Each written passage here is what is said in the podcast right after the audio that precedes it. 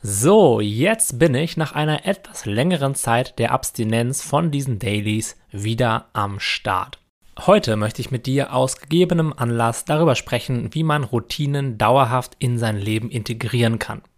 Dieses Daily aufzunehmen ist ja für mich eine Routine und wie du ja jetzt auch mitbekommen hast als hoffentlich fleißiger Hörer dieser Dailies, gelingt es mir nicht immer zu 100% dran zu bleiben. Ich glaube, irgendwann vor ein paar Monaten gab es schon mal eine Woche, wo keine Dailies kamen und jetzt auch für zwei Wochen.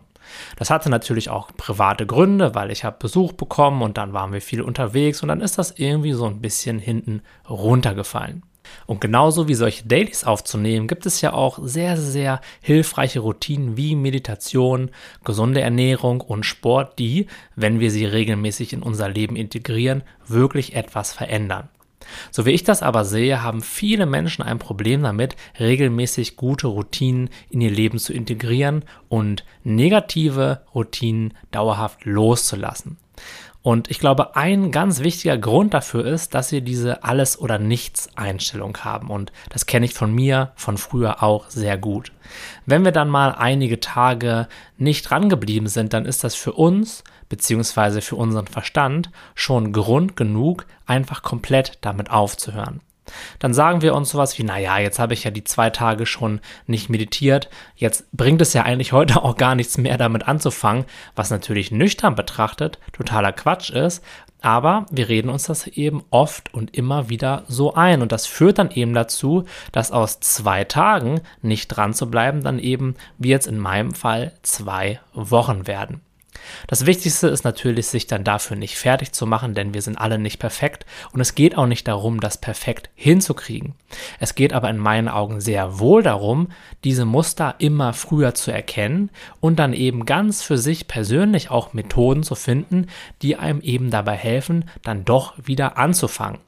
Denn das Leben läuft nie linear und es verläuft auch nie perfekt. Es werden immer Gründe und Sachen auftreten, die einen von dem Weg, den man sich vorgenommen hat, abbringen können.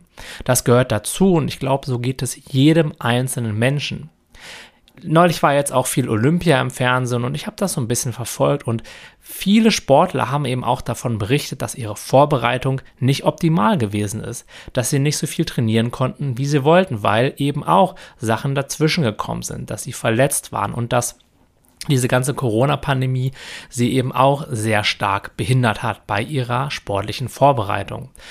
So ist das überall im Leben. Es kommt ständig irgendwas dazwischen und es geht nicht darum, zu versuchen, ein Leben zu erschaffen, in dem nichts mehr dazwischen kommt, sondern es geht darum zu lernen, eben trotz dieser ganzen unvorhergesehenen Ereignisse im Flow zu bleiben und mit den, ja, mit den Wellen sozusagen zu gehen und sich dabei auch zu entspannen, aber trotzdem immer das sich vor Augen zu behalten, was man gerne machen möchte, wo es hingehen soll.